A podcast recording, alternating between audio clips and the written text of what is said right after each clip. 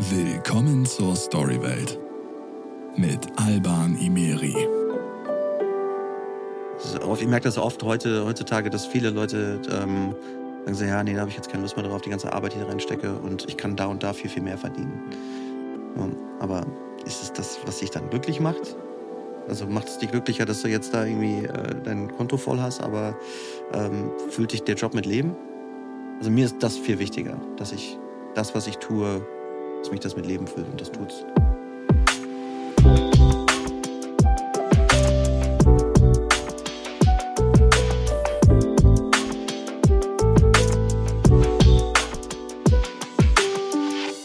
Herzlich willkommen zu einer neuen Folge Storywelt, dem Podcast, der außergewöhnliche Persönlichkeiten und ihre Geschichten präsentiert. Ich bin euer Host Alban. In dieser Episode entführen wir euch in die glanzvolle Welt der kulinarischen Meisterwerke und lassen euch teilhaben an den Geheimnissen eines Mannes, der kürzlich mit einem der begehrtesten Preise der Gastronomie ausgezeichnet wurde, einem Michelin-Stern. Lasst uns eintauchen in die Welt des Geschmacks und der kulinarischen Kreativität. Unser heutiger Gast ist Sternekoch René Stein.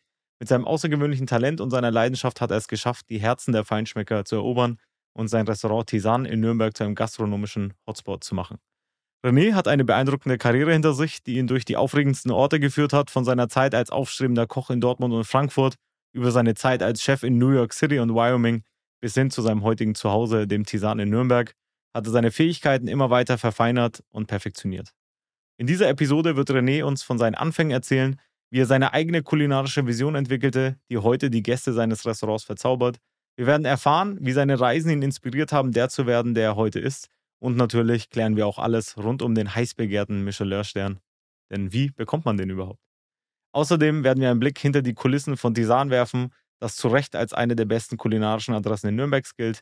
Wir werden erfahren, wie René Stein sich inspiriert und motiviert. Macht euch bereit für eine Episode voller kulinarischer Höhepunkte. Begrüßt mit mir zusammen unseren heutigen Gast, den Küchenzauberer und Sternekoch René Stein. Hi. Hallöchen. Das hast du aber schön gesagt. Danke, danke, danke. Dankeschön. Ich gebe mir Mühe. Gut, dass du da bist. Ähm, René, lass uns doch gleich mal einsteigen. Einstieg in die Gastro. Mhm. Äh, wie, wie war das bei dir? Das war durch ein Praktikum im Hotel mhm. in einem Hotel. Äh, mein Papa war Friseur und der hatte einen, äh, als Stammkunden hat er äh, den äh, Direktor von dem Hotel, wo ich dann gelernt habe. Mhm. Und der hat mir das angeboten, dass ich dann ein Praktikum mache. Okay. Hast du, hast du da Bock drauf oder war das? Ja, ich, ich, ich wollte ja, das. so ich Connections von Papa und ja, deswegen muss wollte, ich das machen. Ja, nee, ach, das war, das war jetzt nicht so zwanghaft irgendwie, aber ich wollte was mit dem Hand, also handwerkliches machen irgendwie mhm. und ähm, äh, Dachdecker fand ich auch noch richtig cool. Irgendwie. Ich fand die Klamotten immer so geil. Okay. Aber ich habe Höhenangst, deswegen ging das nicht. Ja. Äh, und dann habe ich diese Woche Praktikum gemacht und dann fand ich das echt ganz spannend, okay. was da so passiert und was man da machen kann. Okay, aber ja. das war jetzt ja nicht zwangsläufig Koch damals. Äh, ich habe das tatsächlich in der, in der Küche gemacht, der Küche, das Praktikum. Okay, also es ging tatsächlich schon um den Ausbildungsberuf Koch. Mhm, ja. Okay. Ähm, war es dann sofort so, dass du gesagt hast, okay, geil, oder muss man dann irgendwie in sowas erst reinwachsen? Also man sagt ja immer so gerne, so hat's Klick gemacht. Ne? Ja, ja, genau. Also es war cool. Also es, es war jetzt aber nicht so, alter Schwede, ich will meinen Rest meines Lebens jetzt hier in dieser Küche stehen. ja. ähm, aber es hat mich gereizt und es hat mich, ähm, irgendwas hat mich da irgendwie, das Gefühl hat sich cool angefühlt. Ne? Mhm. Also die Energie in der Küche. Ja. Das war was, was mich echt so mitgenommen hat, so ein mhm. bisschen. Okay. Und äh, ich habe es ja vorhin gesagt, ne, dann kam irgendwie Dortmund und Frankfurt, aber bis dahin ist ja noch ein bisschen Zeit vergangen. Ja. Äh, von Ausbildung bis hin zu äh, Koch. Ähm, wie würdest du die Zeit jetzt mal da so zu, zusammenfassen? Also, wie, wie waren so deine Steps? Gab es da irgendwelche besonderen Erlebnisse, irgendwelche Herausforderungen, die dich dann auf dem Weg zum Koch irgendwie begleitet haben? Oh, ey, tonnenweise Herausforderungen. Entschuldigung. Ähm, ich weiß gar nicht, eine Herausforderung wüsste ich jetzt gar nicht, wo ich anfangen soll. Okay. Äh, also die Lehre, ich habe ja dann quasi ähm, nach dem Praktikum gesagt, okay, ich möchte diese Lehre machen. Mhm. Und in der Lehre habe ich dann so im Mitte, zweites Layer, habe ich das Feuer gefangen, als Klick gemacht bei mir. Mhm. Ähm, und dann waren mir die Sachen, die dann so passieren äh, oder die automatisch auf der Strecke bleiben, wie zum Beispiel am Wochenende mit deinen Kumpels ausgehen, Party machen, mhm. in Skateparks fahren, äh, was auch immer, das blieb ja alles auf der Strecke, weil ich die ganze Zeit dann immer gearbeitet habe, wenn die anderen gefeiert bzw.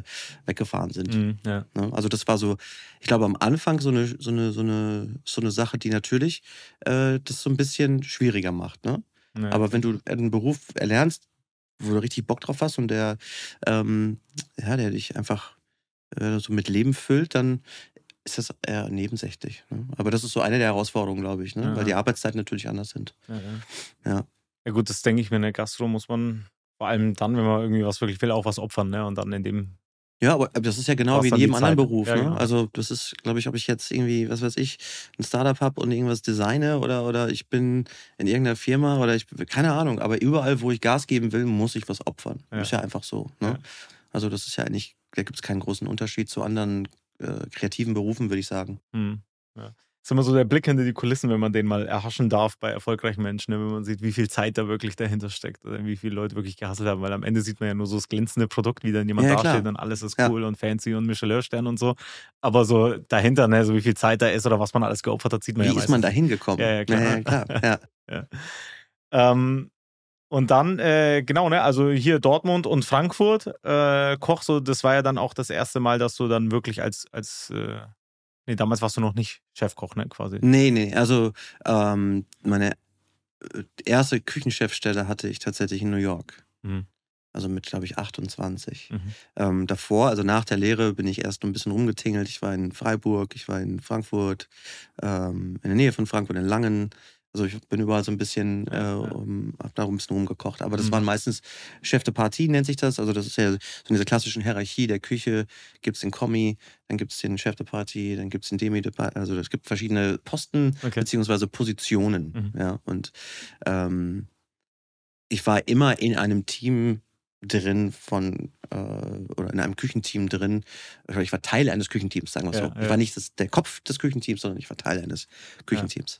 War das bis dahin so in der, in der Art, so in der Art der Küche immer das Gleiche? Oder hast du schon gezielt dir Sachen rausgesucht, die vielleicht mal aus verschiedenen, verschiedene Einflüsse haben? Ähm, die Kücheneinflüsse, die waren mir eigentlich ja, fast egal. Mhm. Ähm, ich habe mir nach der Lehre gesagt, ich möchte in die Sternegastronomie gehen.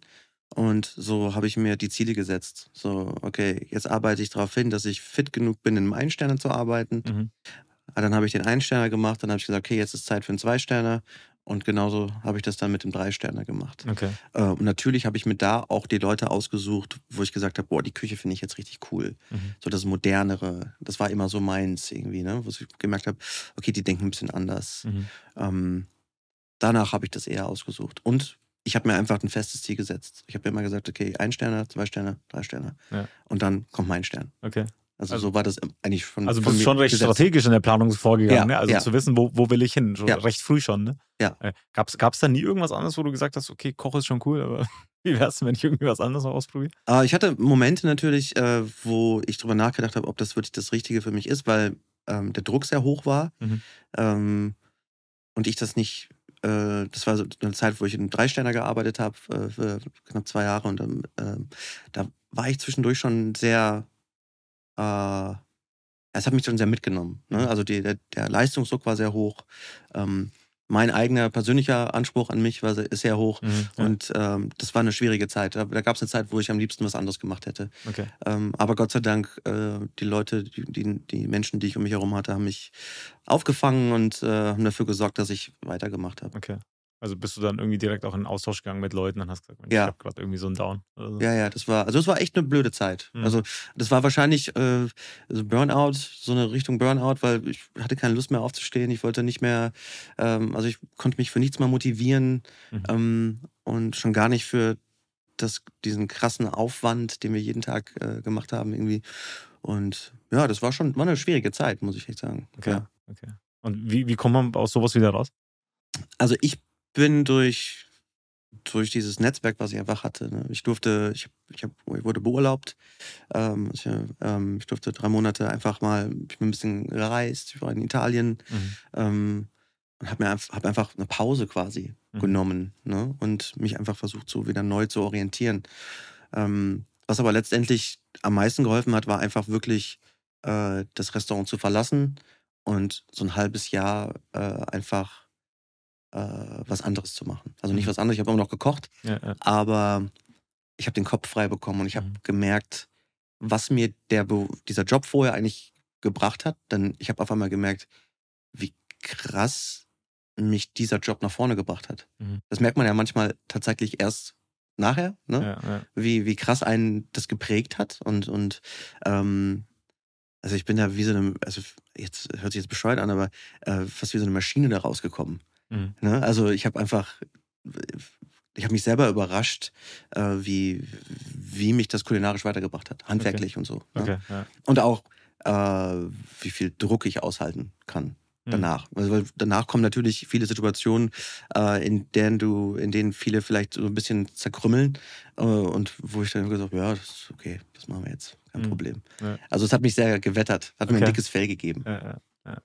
Es ist interessant, ne? weil wie, wie es oft so ist, so manchmal hat man, also merkt man erst, wie, wie gut es äh, etwas einem tut oder wie gut man es hat, wenn es irgendwie mal kurz weg ist. Ne? Also wenn man irgendwie Ja. mal einen Schritt zurückgeht und dann mal wieder den Kopf freikriegt und sagt, ja, okay, also eigentlich habe ich die besten, das beste Umfeld, geilen Job und irgendwie alles genau. gut. Ne? So, und deswegen, Also es war wichtig für mich zu gehen, weil der Druck, den konnte ich nicht mehr standhalten, das war einfach klar. Ja. Aber das Außenrum, das Kulinarische, was ich gelernt habe, was diese Organisation und all das, ja. ähm, das war das, was ich mitgenommen habe. Und äh, ähm, ich hätte da nicht zurückgehen können. okay, Sonst hätte ich, würde ich wahrscheinlich heute nicht mehr kochen. okay. Ja. Wo, wo war das jetzt chronologisch? In, an welcher Ah, Station? Ähm, das war, ich glaube, 2006 bis 2008 äh, in Langen beim äh, Juan Amador, so Drei-Sterne-Restaurant. Mhm. Okay. Ja. Okay. Und, und wann bist du nach New York? Äh, 2009. Okay, also relativ direkt danach dann. Ja. Also nach 2008, 2009 dann. Okay. Wie, wie kam der Bruch dann, also in Deutschland und dann in New York City? Ah, das äh, für mich, ich wollte immer in die Staaten gehen. Mhm. Das äh, kam früher vom, vom Skaten so, die ganzen Videos kamen aus den Okay, Staaten. ja. Deswegen wollte ich unbedingt ähm, da auch mal hin. Und natürlich am liebsten leben.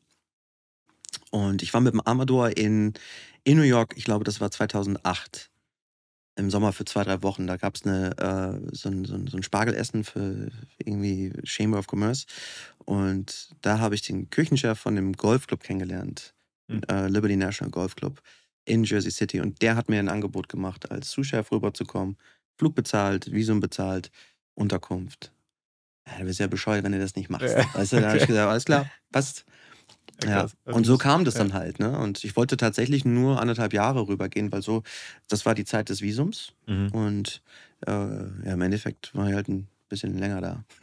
Das heißt, von diesem einen Essen war er so überzeugt, dass er gesagt hat, komm, ich. Äh, Ah, der hat noch nie mal was gegessen von mir. Ich war einfach, okay. ich war einfach da mit dem Amador. Wir waren, ähm, haben tagsüber produziert, abends sind wir mit dem essen gegangen. Und der hat mir das einfach, dann haben wir gesagt, ey, du bist beim Amador, Ja, der muss gut sein. Und fertig. Also der wusste noch gar nicht, wie ich koche, gar nichts. okay. Also, hast du dir das damals lange überlegt oder wusstest du sofort, geil, mache ich? Das Ich ist ja doch ein relativ großer Schritt, ne? ich hab Deutschland, Amerika. Ich habe vielleicht fünf Minuten überlegt. okay. Ja. Geil, okay. Ja. Wie, wie war dann dieser Break für dich? Deutschland, USA? Ich meine, ist ja wahrscheinlich auch von, von, der- von der Küche her nochmal was ganz was anderes, aber auch persönlich, ne? Also, ich meine, Ja, ja, klar. Also, mh, ich habe mich da schon immer irgendwie ähm, so in Nordamerika irgendwie wohlgefühlt, zu Hause gefühlt. Ich weiß nicht, ob ich mal, ob ich ein wiedergeborener Amerikaner bin, keine Ahnung. Aber weißt du, wenn man so irgendwo ist und du fühlst, dass, ja, dass du fühlst dich wohl, du fühlst dich gut und nicht wie ein Fremder irgendwie. Mhm. Und das habe ich da immer. Und, oder hatte ich dann auch gleich von Anfang an. Von daher war das eigentlich relativ entspannt. Ähm, kulinarisch kann ich, klar gibt es viele andere Sachen, was, was wirklich cool ist in New York, dass du diese ganzen äh, verschiedenen Nationalitäten einfach hast. Du, hast. Mhm. du kriegst halt richtig authentische Tacos. So richtige Tacos halt. Ja, Ne? ja. Du kriegst äh, richtig authentisches indisches Essen. Du kriegst, also alles ist, wenn du suchst und dann findest du auch authentisches Essen. Mhm. Und das finde ich richtig cool. Ja, also das hast du ja nicht oft in vielen Städten. Ja. Mhm. Und ansonsten, klar, gibt es Amerikaner, ich meine, ähm, super, also viele meiner Lieblingsrestaurants, wo ich äh, gerne mal hin woll, wollen würde oder wo ich schon war, es gibt, sind in den Staaten. Das heißt, so auch von einem Fine Dining Restaurants her sind die ganz, ganz, ganz weit oben. Mhm. Ähm, aber ich sag mal jetzt in diesem Golfclub, wo ich gearbeitet habe, das, puh, das war jetzt kulinarisch jetzt kein Highlight irgendwie. Ne? Okay. ähm, das, was ich da gelernt habe, waren Management-Skills. Mhm. Ne? Weil du bist jetzt, ich war in einer Führungsposition äh, in einem anderen Land, das heißt andere Mentalität, andere Sprache. Und das hat mich sehr weit gebracht. Mhm. Ähm, krasserweise auch zu lernen, da habe ich mich das erste Mal mit der Führungsposition auseinandergesetzt. Was, wie, wie, wie machst du das? Was macht man da? Mhm. Wie geht man mit Menschen um? Ähm, und ich bin noch so mit dieser, dieser krass Küchen, drei Sterne deutschen Mentalität da rein. Das muss jetzt so sein, so. Okay, und ja. ähm, hab sehr, sehr, boah, ich war ein richtiges Arschloch. Ich habe mal einer schwangeren Frau, habe ich angeschrien, dass sie schneller putzen soll. Also, was ich meine? Also, weil ich kam so aus dieser, das muss, ne? Ja, mein, mein Chef hat zu mir gesagt, sorg dafür, dass die Stunden runtergehen. Dann bin ich hin und habe natürlich dafür gesorgt, dass die Stunden runtergehen und habe da richtig Gas gegeben, ne? Ähm, und da habe ich dann gemerkt, so, okay, irgendwas, das, das kannst du nicht machen. So, äh, wo ist denn dein Gewissen hin eigentlich? Wo ist denn, wo ist denn der Mensch René hin? Ja, ja. Ja, und das habe ich da gemerkt. Ich habe super viel gelesen, super viele Podcasts gehört und, und Hörbücher, weiß ich nicht was, über Management. Und gerade ähm, in Amerika hast du natürlich super viele Möglichkeiten und äh, ich sag mal, den Stil vom Management her finde ich da eh sehr angenehm und schön. Ähm, und da habe ich, da habe ich so das Ruder umgedreht für mich selber. Nicht kulinarisch, sondern äh, menschlich Okay. einfach. Ja, ja. Die Amis sind ja vor allem so in diesem Zwischenmenschlichen ne? und wie man spricht und wie man sich gibt und so. Da sind sie ja. Ja, gut, das ist natürlich oft sehr oberflächlich, ja, aber ja, ja. ähm, was es hat mir es hat mir echt äh, ich glaube der Führungsstil den ich jetzt so führe äh, oder oder fahre seit Jahren ähm, der ist daraus geprägt worden und das Mhm. ist richtig schön also das, das, das fühlt sich gut an für Ja. mich und für meine Mitarbeiter Ja, okay. Ja. Cool. Und äh, du bist ja dann auch eine Weile in Amerika noch geblieben. Du warst in New York, aber dann auch in Wyoming.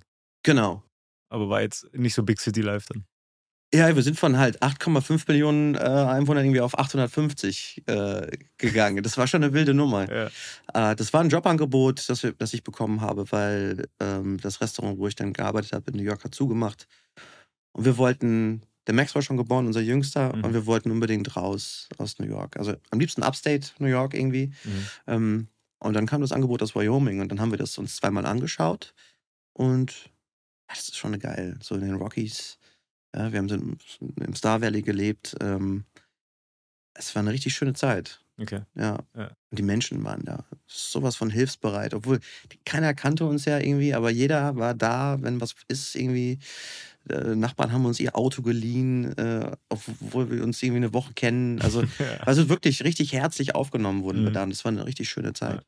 Also, du hast deine Frau auch in New York kennengelernt, oder? Ja, ja in, in äh, Bayonne, New Jersey. Okay. Ja, in einer Bar haben wir uns kennengelernt. Okay. Klassisch. Und die hatte auch nichts dagegen, dass sie jetzt von New York quasi nach Wyoming. Nein, also äh, ich, ich habe ja jetzt, äh, ich habe niemanden gezwungen, Ja, ja, sondern wir sind, äh, wir haben natürlich lange drüber nachgedacht. Das war natürlich jetzt eine Entscheidung, die jetzt nicht so fünf Minuten dauerte, wie Ja, meine, gehe ich jetzt in die Staaten oder nicht? Weil jetzt ist auch natürlich sind auf einmal drei Menschen involviert. Ähm, aber wir haben lange drüber gequatscht und haben gesagt, okay, ey, warum nicht? Wir Mhm. gucken, dann sind wir nochmal hingeflogen, haben uns das nochmal angeschaut. Und dann war, war klar, dass wir es machen. Okay. Ja. Wel welche Unterschiede gab es da jetzt dann nochmal? Also, ich meine, auch in, in der Küche, in, dein, in deinem Duel? Ah, das, also das Schöne war, dass ich das äh, gerade, ich habe in Jackson gearbeitet, Jackson Hole, ein Ski, Skigebiet und eine Mhm. Stunde südlich vom äh, Yellowstone Park. Das heißt, du hast eigentlich im Sommer so wie im Winter immer Touristen da. Ähm, und du hast super viele Menschen, die ihr Zweit- oder Erstwohnsitz da haben.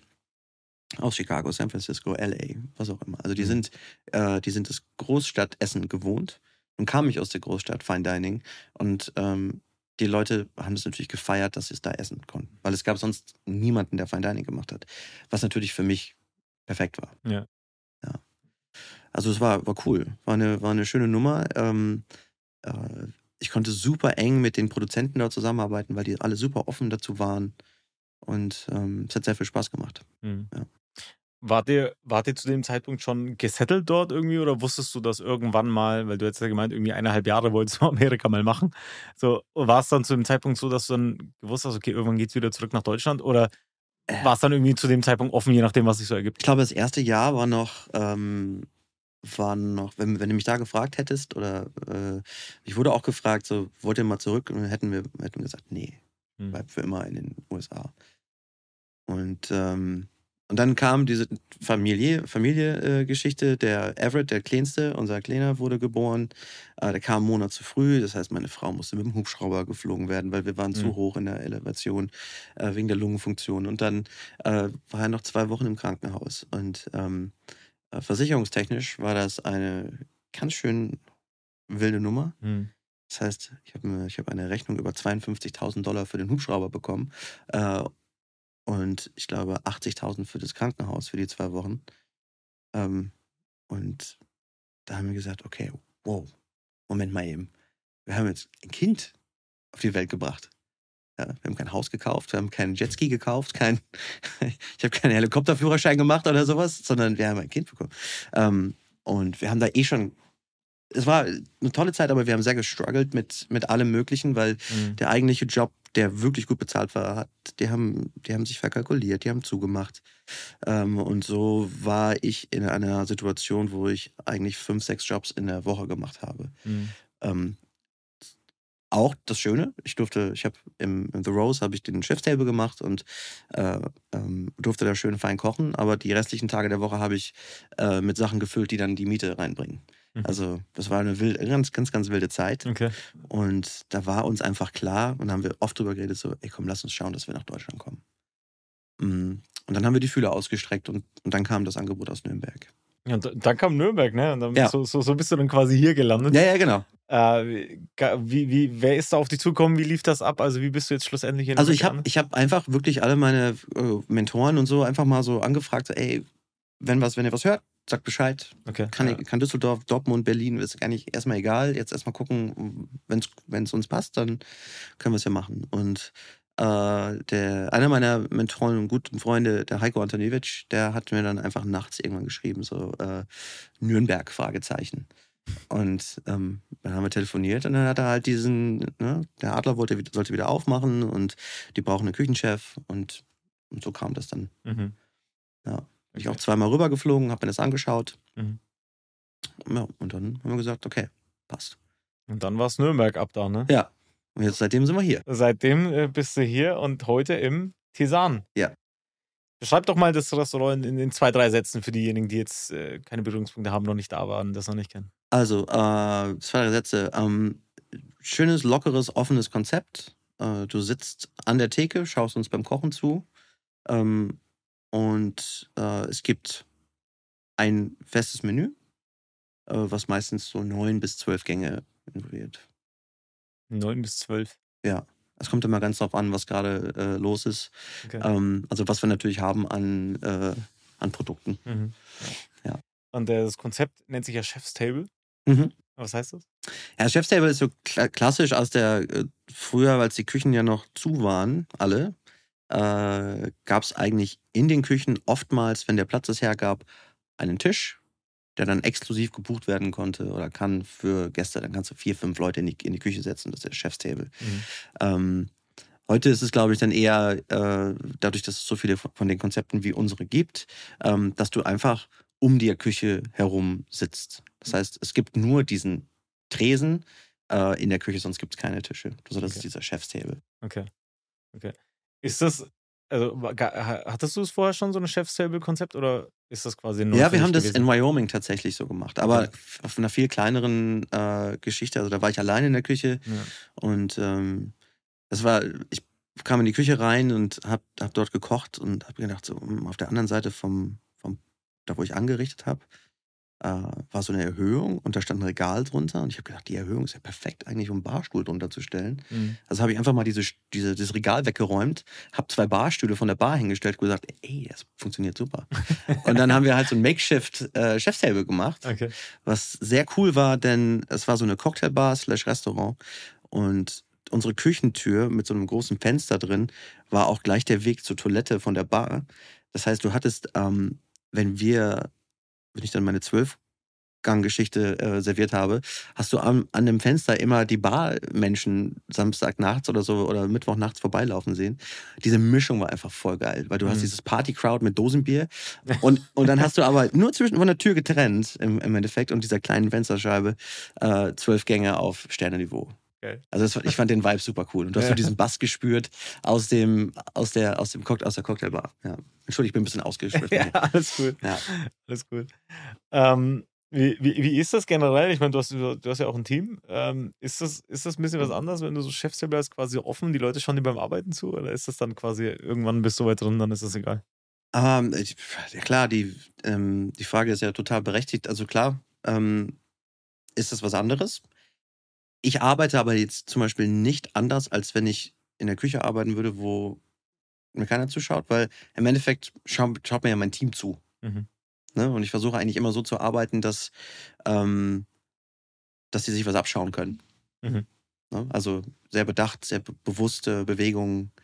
Ähm, und dass die Leute zuschauen, das macht, macht, mir persönlich überhaupt nichts aus. Ich glaube natürlich, dass es beim, beim dem einen oder anderen Teamkollegen oder Kolleginnen äh, einfach natürlich ein bisschen Zeit braucht, um ja. sich dran zu gewöhnen, ne? dass da wirklich jetzt irgendwie äh, 16 Paar Augen auf einen glotzen. ja, das Ja. denke ich mir. Ja. Sehr, wahrscheinlich für viele unangenehm, ne? also jetzt nicht nur in eurem Bereich, wenn einem jemand die, die ganze Zeit auf die Finger guckt und sagt, was macht er da und wie macht er das und so.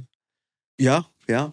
Also, und dann ist es natürlich wichtig, dass er dein Handwerk einfach beherrscht und dann ist es eigentlich auch relativ egal, ob da jetzt 10, 20, 30 oder 100 zugucken. Ja, ja. Ja. Und unterhält man sich da auch mit den, mit den Gästen, die da gerade noch da sind? Oder Ja, ja, klar. Also Schon, ich versuche eigentlich immer ins Gespräch zu kommen irgendwo. Ähm, aber das, ich glaube, das ist auch das Schöne bei uns. Du kannst dich den ganzen Abend mit uns unterhalten. Du kannst aber auch deine Ruhe haben. Hm. Und das glaubt man vielleicht gar nicht so an diesem Chefstable, aber wir haben so ein, zwei Plätzchen, die sind perfekt. Wenn du als Pärchen da hinkommst, deine Ruhe haben willst oder einen Business Talk haben willst, ähm, wir stellen dir nur das Essen hin und die Getränke und erzählen dir kurz, was los ist. Und ansonsten habt ihr einfach eure Ruhe. Mhm. Und die Akustik ist auch so toll im Restaurant. Du hörst nicht, was der Nachbar sagt. Ja, Also, das ist das Schöne. Also, Ja. du kannst entweder einen vollen ähm, Austausch mit uns haben oder einfach einen Austausch mit deinem Partner oder mit deinem Businesspartner. Ja, okay. Jetzt hast du gerade schon gesagt, so Business Talk und sowas. Wie, was ist denn das für so, so ein Klientel? Was für Leute kommen denn ins Design? Also, voll gemischt. Ja, ist das nicht so, wie man sich vorstellt, so Sterne kocht, das dann nur so gehoben ältere Leute und so? Oder ist das dann. Ja, Gott sei Dank nicht. Okay. Na, es ist super gemischt und das ist das Schöne, wirklich. Wir haben äh, natürlich oftmals internationales Publikum, was natürlich auch hier durch, ich sag mal, äh, Siemens und Adidas, Mhm. äh, die, die dann natürlich hier irgendwie ähm, äh, hier in Nürnberg arbeiten. Ähm, aber wir haben echt wirklich von jung bis alt. Teilweise haben wir an einer Ecke die 70, 80-Jährigen ähm, und dann hast du 20-Jährige in der Mitte und dann Business People auf der rechten Ecke und es ist jeden Abend anders und es ist eigentlich immer gemischt. Cool. Und das macht das Ganze richtig schön. Michelin-Stern, ich habe es im Intro ja schon gesagt. Jawohl. Äh, mit dem bist du vor kurzem ausgezeichnet worden. Ähm, vielleicht als allererstes mal, was, was bedeutet das für dich? Ähm, ist das etwas, wo du sagst, wow, da habe ich schon immer drauf hingearbeitet? Ich meine, du warst ja schon vorher mit Sterne in Berührung, Sterne-Restaurants hast ja schon vorher gearbeitet. Aber was bedeutet das jetzt für dich, dass du damit ausgezeichnet worden bist? Ähm, also der bedeutet sehr viel für mich. Das bedeutet mir sehr viel, weil ähm, ich finde, also erstens kriegen wir eine mehr, eine größere Bandbreite an Menschen, die uns äh, Bandbreite an Menschen, die uns äh, dadurch finden und wissen, dass es uns gibt. Ähm, aber für uns jetzt, für mich als Mensch, ist es ja quasi, ja, das ist so wie beim Sport, weißt du, wenn du eine Medaille dir holen willst. Ähm, das ist einfach ein Schulterschlag ähm, von einem sehr renommierten Führer, ähm, Restaurantführer, wo ich wo, wo du einfach stolz drauf bist, dass du erarbeitet hast, weil es ist nicht einfach. Ähm, es ist sehr viel Schweiß und Blut. Mhm. Ähm, und deswegen ist es für mich persönlich, nur persönlich, sehr, sehr wichtig, klar. Mhm. Ähm, der Stern jetzt bedeutet mir sehr viel fürs Team, weil wir das Team, weil wir ein sehr kleines Team sind und ähm, wir echt krass Gas gegeben haben, damit wir da sind, wo wir jetzt sind, Mhm. in diesem, in der Neueröffnung, in diesem Restaurant. Ähm, 2019 habe ich ja den Stern schon mal im Schwarzen Adler bekommen. und Das war so der erste Stern in Deutschland für mich. Ähm, das war noch emotionaler, weil ich mir mit 15, 16 dieses Ziel vor Augen gesetzt habe Mhm. und immer diese, ne, so meine Agenda abgearbeitet habe und das war das höchste der Gefühle, mein, mein, mein Ziel. Mhm. Und ähm, als, das, als ich das erreicht habe, dann, ich habe geweint wie so ein kleines Mädchen quasi. ich war total happy, weil das, da fällt dir natürlich so eine Riesenlast, also Mhm. was ist Last, aber ich war halt total happy, dass du hast jetzt das geschafft, wo, wo du 20 Jahre lang gearbeitet hast. Ne? Und ähm, dann hat ja dieser Stern überhaupt nichts damit zu tun, ob jetzt die Gäste happy sind, ob da jetzt Kohle reinkommt, ob du jetzt Umsatz machst oder irgendwas, ne? Ja. Ähm, sondern das ist jetzt nur meine persönliche Geschichte. Ähm, was der Stern aber fürs Restaurant bedeutet, ist natürlich, dass, dass wir ähm, viel besser auf dem Radar sind für, für viele Leute. Das heißt, viele Leute gehen rum und schauen in das Buch und dann, wenn wir da drin stehen, dann ist das einfach ähm, gut für uns. Die Leute kommen zu uns deswegen. Okay. Ne? Und ich hoffe, ich habe mich jetzt ja nicht zu sehr zerzettelt, äh, Nee, verzettelt. Ja. Ja. Nee, mega. Also mehr, mehr Sichtbarkeit dann, ne? Und auch Mhm. äh, klar, mehr, mehr Image dann an der Stelle. Magst du vielleicht noch mal kurz was zum Prozedere sagen? Ich meine, ist ja auch nicht klar, wie, wie bekommt man den überhaupt? Also wer bewertet da was? Wann kommen die? Wie, wie läuft das ab? Wir bezahlen denen ganz viel Geld und dann, nein, immer Geil. Spaß. nee, also das ist wirklich äh, ähm, Chefstable. Ich habe ja zum Beispiel gedacht, jetzt sehe ich jeden Abend die Gäste. Muss ich doch irgendwie rausfinden können, wer diese Tester sind. Ja. Das muss ich doch ein Gefühl haben. Das heißt, die kommen gar nicht mit Klemmbrett so richtig. Ich habe keine Ahnung. Ich habe ich hab, ich hab bis jetzt in diesem Restaurant noch keinen einzigen Tester von irgendeinem Führer äh, okay. ähm, rausfinden können. Außer vom Gummio, der hat sich nach dem Essen geoutet. Aber ansonsten, ich habe ich hab keine Ahnung. Das, Okay. kann, äh, das Krass, kann jeder ja. sein. Ja? Und äh, die kommen halt drei, vier, drei bis vier, fünf Mal im Jahr ähm, und, und ich denke auch verschiedene.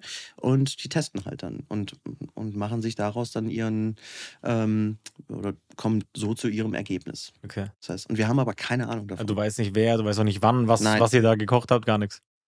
Nee. Okay. Weiß ich nicht. Ja. Und wie, Das ist aber auch gut so. Ja.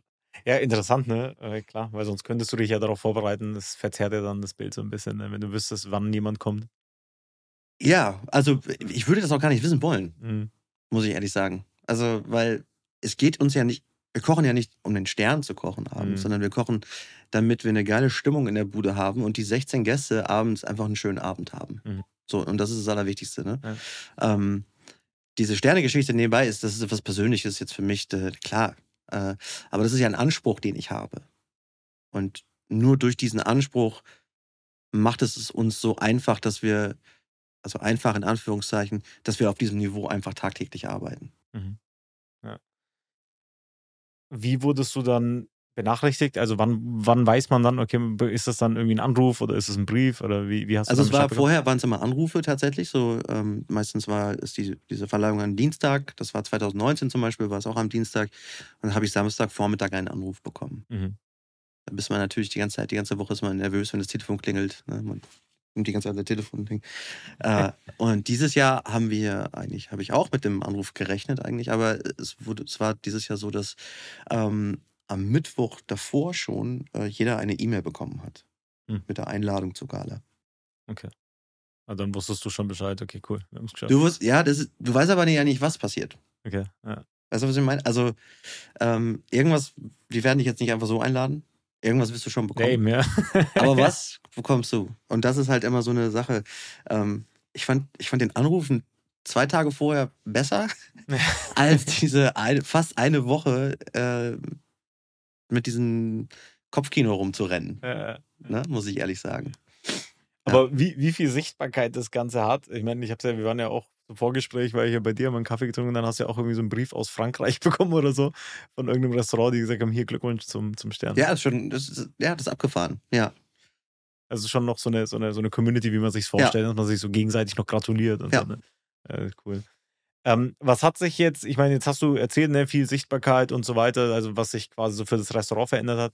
Was hat sich jetzt für die Küche an sich verändert seitdem? Also ist es so, dass wenn man jetzt sagt, okay, wir sind jetzt eine Sterneküche oder ein Sternekoch, verändern sich dann die Ansprüche? Dass man jetzt sagt, okay, man muss jetzt auf noch einem höheren Level, weil du hast mir auch erzählt, so dieser Stern, der ist ja jetzt für ein Jahr, aber heißt ja nicht, dass du den mit dem jetzt ewig werben darfst, sondern nach einem Jahr ist er halt dann wieder weg, wenn du jetzt nicht dran bleibst. Wir müssen, der wird ja jedes Jahr neu bewertet. Genau. ja. Das heißt, wir werden jedes Jahr neu bewertet und ähm, aber das finde ich immer jetzt gerade auf dem Niveau, auf dem wir uns jetzt bewegen oder auf, auf der Stufe, auf der wir gerade sind, so ist das kein Problem, weil das ist für uns unser täglich Brot. Mhm. Wir haben diesen Anspruch.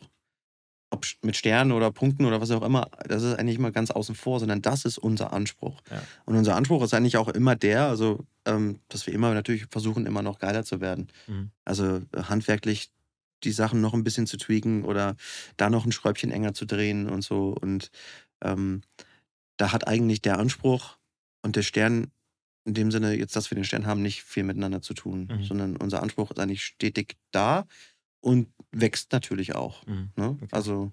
Okay.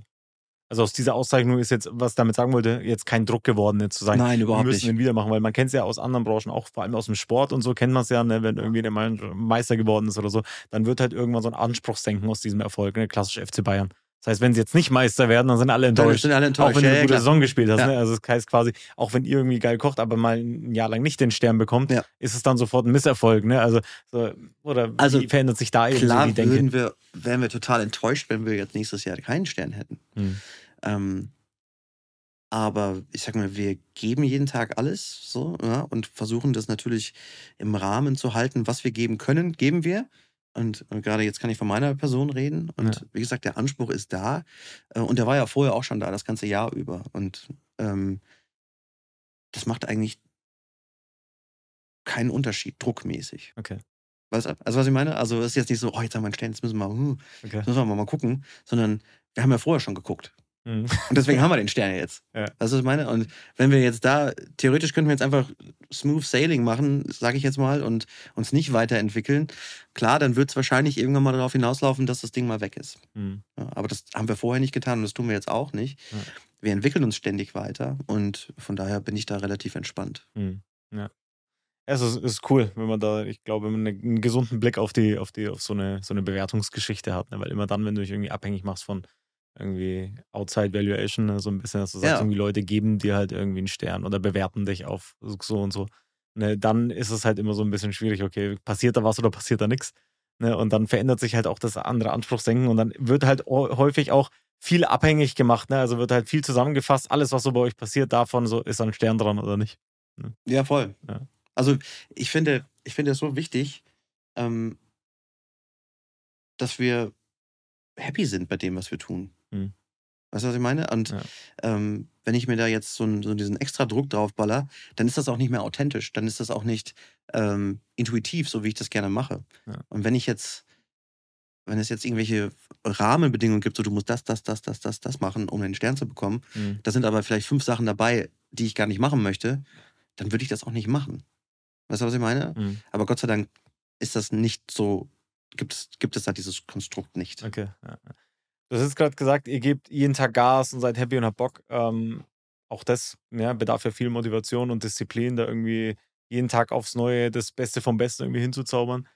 Äh, wie, wie, findest du diese, diese Motivation jeden Tag? Also, was machst du jetzt außerhalb vom, vom Koch René Stein irgendwie, um dir halt so diesen Spirit zu bewahren? Mhm. Das ist eine gute Frage. Wie bewahren wir den Spirit? Ähm, klar, ich habe manchmal da habe ich auch keinen Bock. Ja. Und aber wir sind halt da und wir müssen es machen. Wir haben die Bude voll abends ähm, und dann, dann muss es funktionieren, ne? ist ganz klar. Ähm, ich glaube, da haben wir einfach genug Disziplin. Also ich, für mich Selbstdisziplin, wo ich sage, okay, ich habe jetzt heute keine Lust, aber wir machen das jetzt Vollgas, weil dafür habe ich dafür sind wir hier. Ja, ne? ja. Ähm, das ist vielleicht so, ja, weiß nicht, alle zwei, drei Monate, dass ich wirklich mal keinen Bock habe. Okay. Ja, aber das ist ja auch nur menschlich. Ne? Ähm, lustigerweise aber, sobald es 18.30 Uhr oder 18.45 Uhr ist und die Tür aufgeht, die ersten Gäste reinkommen, schaltet sich bei mir ein Schalter im Kopf um okay. und ich bin voll im Mode. Okay. Das ist wirklich wild. Also ich kann vorher irgendwie, äh, irgendwie ganz kacke, kacke gehen, ich war krank oder was auch immer, ich bin müde mhm. oder ich bin einfach nur traurig wegen irgendwas. Ganz egal, um 18.45 Uhr, sobald die Tür aufgeht, bin ich in the zone. Mhm. Ja. Okay. Und dann geht es mir halt nach dem Service wieder kacke. Aber das ist egal, aber ich bin dann, ich funktioniere dann. Also lustigerweise. Also okay. das ist jetzt, ähm, das habe ich jetzt ein paar Mal beobachtet.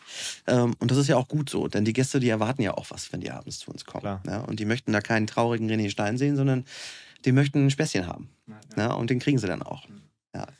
Aber jetzt habe ich, jetzt habe ich deine Frage gar nicht richtig beantwortet. Also, ähm, ich versuche eigentlich jeden Tag mit dem Fahrrad zur Arbeit zu fahren, mhm. was mir einfach schon mal ein bisschen Bewegung gibt, äh, was mir sehr gut tut. Ähm, und äh, was mache ich? Ich spiele ein bisschen Schlagzeug zu Hause. So, äh, wir haben so ein E-Drum-Set, ich und mein, mein Kleiner zusammen. Ähm, ansonsten ist die Motivation tatsächlich immer so, jetzt gerade im Frühling, wenn ich wenn ich, wenn ich die, wenn ich die Wildkräuter sehe oder wenn ich irgendwie an einem Holunderbusch vorbeifahre und das rieche oder jetzt Hagebutte, so das motiviert mich einmal kreativ und aber auch fürs Kochen, weil dann kann ich zum Beispiel, wenn ich dann so ein paar Sachen von den Dingern äh, in eine Box habe, ja. dann kann ich es nicht erwarten, die Dinger irgendwie zu verkochen. Mhm. Ne? Also dann bin ich wie so ein kleines Kind. Dann, dann habe ich das auch irgendwie fünf, fünf Tage lang im Kopf ja. und, und es geht nicht aus dem Kopf raus, bis ich es nicht ausprobiert habe. Mhm. Ne? Ja. So, ich will jetzt ins Playmobil, in den in Playmobil Funpark. So ungefähr, weißt du? Und dann lasse ich nicht, lass ich nicht los, bis das nicht passiert ist. Stark. Ja. Ja. Du hast auch gerade gesagt, dann bin ich, dann bin ich in der Zone so, ne? Man kennt das ja irgendwie so typisch von irgendwie so Fußballern, wenn man sich irgendwelche Dokus von Kobe und Michael Jordan so anguckt, die sagen dann auch, ne, so dann bin ich im Tunnel und so, dann ist Game Time und so. Ist das ein Skill, den du, den du aktiv irgendwie gebildet hast? Also beschäftigst du dich mit sowas oder kommt sowas automatisch mit der Zeit? Oder ich kann mir vorstellen, dass irgendwie während der Ausbildung und am Anfang, dass das ja wahrscheinlich noch nicht so einfach war für dich, irgendwie so einen Schalter zu machen und sagen so, bam, jetzt wird performt. Ich weiß auch jetzt nicht, wie dieser Schalter funktioniert. Keine Ahnung. Okay. Er ist einfach da. also ich würde jetzt, wenn ich das mal, ich habe das auch noch nie hinterfragt, aber ich mhm. würde jetzt einfach mal sagen, natürlich liegt es an der, ich koche jetzt 25 Jahre und ich habe mhm.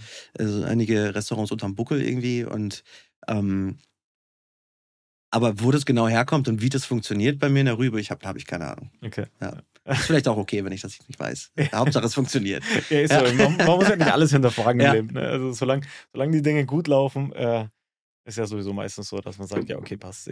da fragt es, ist ja manchmal so, ne? Also erst wenn, erst wenn die Dinge schlecht laufen, fängt man Dann an kann zu, man mal zu hinterfragen und zu grübeln und sagen, okay, was, was ist da eigentlich los?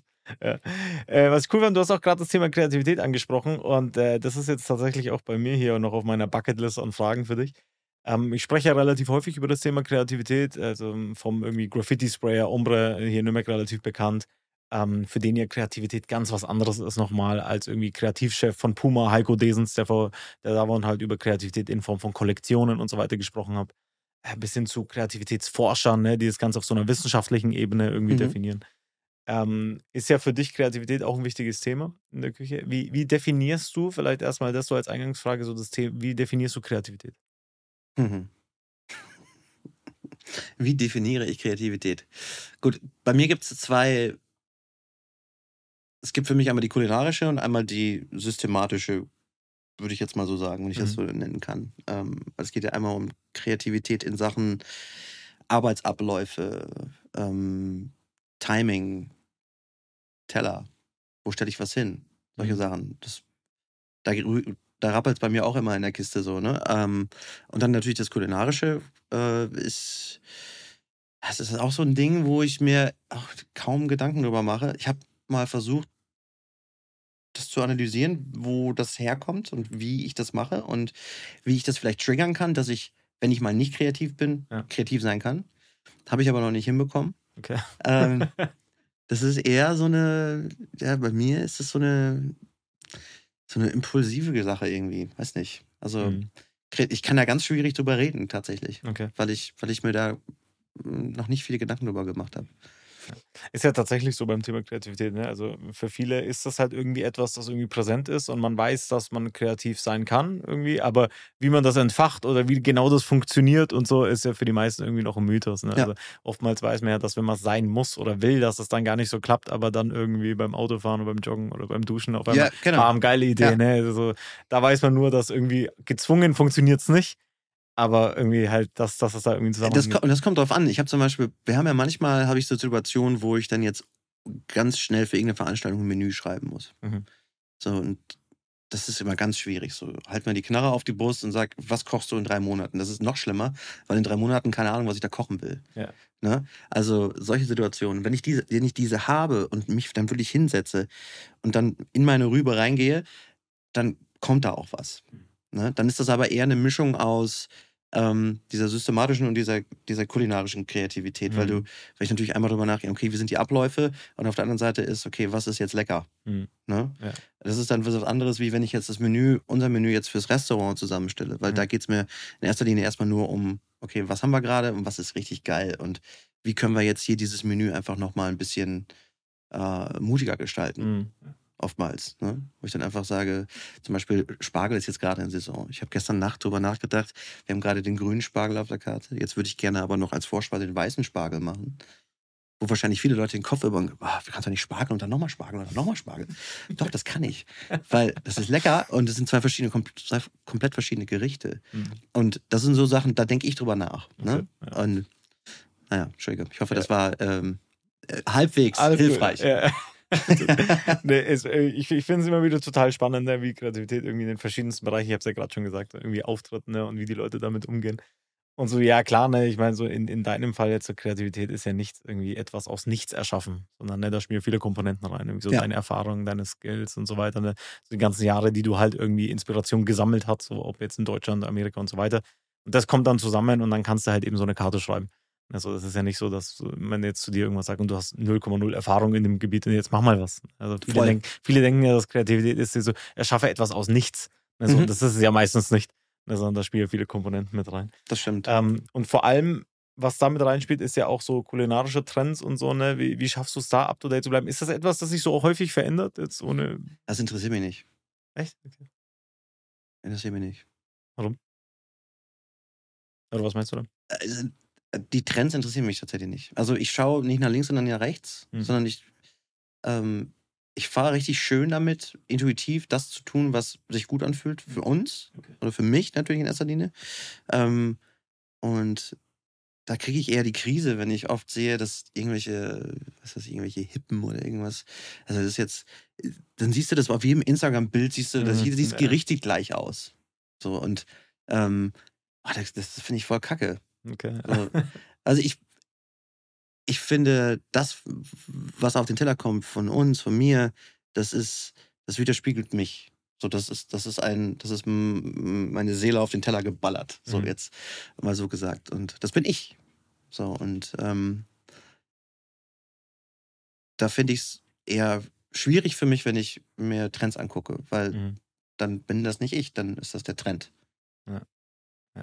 Ja, ergibt Sinn? Ja, ja, ne? Ergibt, ergibt ja. sogar sehr, sehr, sehr viel Sinn, finde ich cool. Ja. Also sonst läufst du ja irgendwie einem Trend hinterher, der dich dann wahrscheinlich mittellangfristig irgendwo hinführt, dass du irgendwie so deine eigene Identität verlierst irgendwann mal, ne? Weil dann bist es ja nicht mehr du, sondern irgendwie halt genau. Instagram Und, und da, ich meine, verstehe mich nicht falsch, jetzt, ist, wir reden jetzt vom Tisan, ne? Wenn ich jetzt mhm. natürlich ein anderes, äh, wenn ich jetzt einen Sandwich Shop habe oder sowas, ne? dann ist es natürlich schon sinnvoll, wenn du da, wenn du die große Masse irgendwie anziehst und du nicht als Identität hinter diesem Restaurant stehst, so als Name und als Mensch, mhm. ähm, dann ist das schon wieder was anderes, finde ich. Dann kannst okay. du das anders sehen. Ja. Aber das Tisan ist ja im Prinzip das, was aus mir rauskommt. Na ja, klar. Ne? Im positiven Sinne. Ja, ja. ja? Und äh, dementsprechend ist das ja nur authentisch, wenn ich, wenn ich ich bleibe. Na klar. Na ja, klar. Ist das jetzt durch diese ganze hier Open Kitchen Chef's Table Konstellation so, dass die Leute auch mal Feedback geben irgendwie, also sagen, okay, klar, ne, wenn sie sagen geil, aber auch wenn mal irgendwie das nicht so geil ist, also ist das so ein offener Austausch oder ja. ist das mehr so, okay, du hast jetzt hier dein Essen und tschüss? Nee, das ist ein offener Austausch, klar. Okay. Ja. Okay. Kommt es häufig vor, dass Leute auch mal irgendwie mal Gerichte hinterfragen oder irgendwie so, mit dir irgendwie so Kritik geben, wenn man es also, so bezeichnen mag? Ich sag mal, wir haben auf Holz geklopft. Äh, ist die Resonanz sehr, sehr gut. Mhm. Ähm, und zwischendurch, klar, gibt es mal irgendwie, ah, so, ich weiß jetzt, die Soße war mir ein bisschen zu sauer oder, ne? aber das ist ja auch cool, weißt du, also das, ähm, ich bin, wenn du mir konstruktive Kritik gibst, bin ich hellauf begeistert, da freue okay. ich mich, weil ähm, oftmals denkt man vielleicht an Sachen nicht. Wir hatten mhm. zum Beispiel mal eine Situation, wo wir, äh, wo ich eigentlich das eine Gericht vor das andere machen wollte in der Reihenfolge. Das war eigentlich so das Bauchgefühl. Mhm. So, dann haben wir aber im Team drüber geredet und dann haben wir es umgedreht. Okay. Und dann kam ein Gast und wir haben, die haben es gegessen und die haben dann nachher zum Schluss gesagt so, also ich fände es, glaube ich, cooler, so von Aromatik her, wenn die Dinger umgedreht sind, weil das eine ist gegrillt, das andere ist, ne? Mhm. Äh, und dann sind das so, das sind so Punkte, wo ich sage so, oh, wie geil ist das denn? Ich habe den gleichen Gedanken gehabt ähm, und ihr sagt mir das jetzt, wir haben es am nächsten Tag gleich umgesetzt. Ja. Weil, es, weil es einfach Sinn ergibt. Ja. Weil manchmal denkt man über solche Sachen gar nicht nach. Ne? Ja. Also, klar, also Kritik kommt natürlich auch. Aber Gott sei Dank nicht so viel. Es ist eher Lob. Also, oder, oder strahl kann, kann, ja auch positiv sein. Ja, also strahlende Gesichter, sage ich mal so. Und das ist ja das Schönste eigentlich, was man, was man erreichen kann am Abend. Ja, denke ich mir, dass das für dich auch die größte Form der, der Anerkennung ist. Ja. Ne? Also wenn die Leute irgendwie satt sind und sagen, aber geil. Das sind 30 Sterne für mich. Ja, cool. Was würdest du jetzt so jungen, aufstrebenden Köchen raten, die jetzt äh, den Weg so jetzt in, so in die kulinarische Welt gehen würden? Hat sich das, also vielleicht erstmal so die erste Frage, hat sich das Game irgendwie krass verändert seitdem? Also seitdem du irgendwie damals angefangen hast, ist es jetzt schwieriger geworden für Köche irgendwie super erfolgreich zu werden oder leichter geworden? Ich habe, glaube mal gehört zu haben, dass es irgendwie jetzt nicht allzu viele irgendwie so die ganzen Ausbildungen, also Leute, die irgendwie einen Ausbildungsbetrieb haben, dass sie schon recht schwer tun, gerade irgendwie Köche zu finden. Ja. Also das ist ja, glaube ich, generell ähm, schwierig, äh, Fachkräfte auch aus, also auszubilden zu bekommen, glaube ich. Ähm, was ich den, den jungen Mädels und Jungs einfach nur auf den Weg geben kann und wollen würde, ist, glaube ich, einfach, ähm, wenn ihr das taugt, dann musst du halt muss halt auch ein bisschen, muss halt ein bisschen was geben. So. Mhm. Ne? Also nicht nur in der Kohle hinterherrennen am Anfang, sondern eher mal versuchen, so viel Erfahrung wie möglich zu sammeln in äh, richtig guten Läden. Mhm. Und, und dann kommt die Kohle irgendwann auch. Also ich merke das oft heute, heutzutage, dass viele Leute ähm, sagen so, ja, nee, da habe ich jetzt keine Lust mehr drauf, die ganze Arbeit, die da reinstecke und ich kann da und da viel, viel mehr verdienen. Mhm. Um, aber ist es das, was dich dann glücklich macht? Also mhm. macht es dich glücklicher, dass du jetzt da irgendwie äh, dein Konto voll hast, aber ähm, füllt dich der Job mit Leben? Mhm. Also mir ist das viel wichtiger, dass ich das, was ich tue, dass mich das mit Leben füllt und das tut's. Ja, ja. Das äh, schöner Ansatz. Ich glaube aber, dass das vielleicht auch so ein bisschen mit unserer Gesellschaft heutzutage zu tun hat, ne? dass man so diesen schnellen Weg zum Ruhm, Glück, Erfolg, ja, Geld, ja. was auch immer sucht. Ne? Also man sieht es ja. Und vor allem auch hier Instagram und Co. spielt ja auch eine große Rolle. Na klar. Daran, ne? Man sieht, wie halt irgendwie so junge Erwachsene dann irgendwie halt rumflexen mit keine Ahnung wie viel Kohle und Autos und whatever. Ja. Und äh, dann jemand zu dir sagt, hey, wie schaut's denn aus? Hast du Bock auf Ausbildung für, keine Ahnung, 1000 Euro netto? Also, ja, ich weiß es ja. gar nicht, wie da die Gelder sind. Ja, ja. Ich weiß, so, ich weiß dann, was meinst. Äh, klar, ne, erscheint es jetzt vielleicht im ersten Step weniger lukrativ, als jetzt zu sagen, keine Ahnung, ich mache mach jetzt irgendwas anderes, ne, wo man vielleicht ein bisschen schneller Kohle verdient. Das ist äh, vielleicht auch irgendwie so ein Punkt, der, wieso es gerade vielen Ausbildungsbetrieben so schwerfällt, irgendwie halt Leute zu finden. Klar. Die Mischung aus Kohle und dann die Arbeitszeiten und äh, Situationen, das ist ja. ganz klar. Aber ich äh, ist eines der schönsten Berufe der Welt. Also überhaupt die Branche, die wir haben. Mhm. Das ist, äh, du kannst, wenn du eine gute Ausbildung hast und wenn du auf Zack bist, du kannst überall auf der Welt arbeiten. Mhm. Das ist meine. Also ich, ich könnte jetzt, ich könnte überall hin, wo ich will. Also das ist das Schöne daran. Und äh, das Kreative, du kannst dich ja ausleben, du kannst Leuten einen schönen Abend kuratieren. Und ähm, nicht unbedingt, dass die Leute dir sagen, worauf sie Bock haben, sondern du kannst ja in, zu diesem Level kommen, so wie wir das jetzt sind, sondern wir sagen an, wie der Abend läuft. Mhm. Und die Leute haben einen wunderschönen Abend. Das ist richtig geil. Das macht richtig Bock. Cool. Mega. René, abschließend, wie jeder meiner Gäste, die Möglichkeit, mal ein äh, Favorite Quote, ein Lieblingszitat den Hörerinnen und Hörern da draußen mitzugehen. Jawohl. Äh, ich glaube, mein, eines meiner wichtigsten Dinge war ähm, oder ist, dass ich wurde mal gefragt, ob ich äh, ähm, an, an wen ich glaube, so re, ähm, äh, religionstechnisch, also mhm. glaubenstechnisch. Und ich habe einfach, oh, entschuldige, ich habe einfach äh, gesagt, ich glaube an mich. Hm. Ich glaube an mich selber. Denn ähm, das ist die wichtigste Person, an die ich glauben muss und äh, in die ich äh, Vertrauen stecken muss, äh, damit ich da hinkomme, wo ich hin möchte und ein guter Mensch bin. Mhm. Yeah. Das ist cool. Das ist cool. Ich glaube, ein guter, guter Ansatz, ne? an sich selber zu glauben, so ein Selbstwertgefühl. Muss man machen, also ja. finde ich. Ne? Also oftmals vergessen wir das, glaube ich. Und äh, ähm, wenn du nicht an dich glaubst, wer dann? True. Ja. Ne? ist so. Mega. René, perfektes Schlussstatement. Dankeschön. Danke dir für deine Zeit. Äh, coole Insights. Ähm, wünsche dir weiterhin viel Erfolg, noch viele Sterne. Dankeschön. Vor allem aber viele happy Gesichter noch äh, in deinem Restaurant. Ähm, und alle Hörerinnen und Hörer da draußen. Äh, vielen Dank fürs Zuhören. Ich hoffe, diese Folge hat euch gefallen. Wenn so, dann gerne Bewertung, Like, Share, alles, was es in dieser Social Welt so gibt. Ich würde mich sehr freuen und hoffe, wir hören uns nächste Woche wieder bei einer neuen Folge Storywelt. Ich bin euer Host Alban. Bis dann. Dankeschön. Ciao.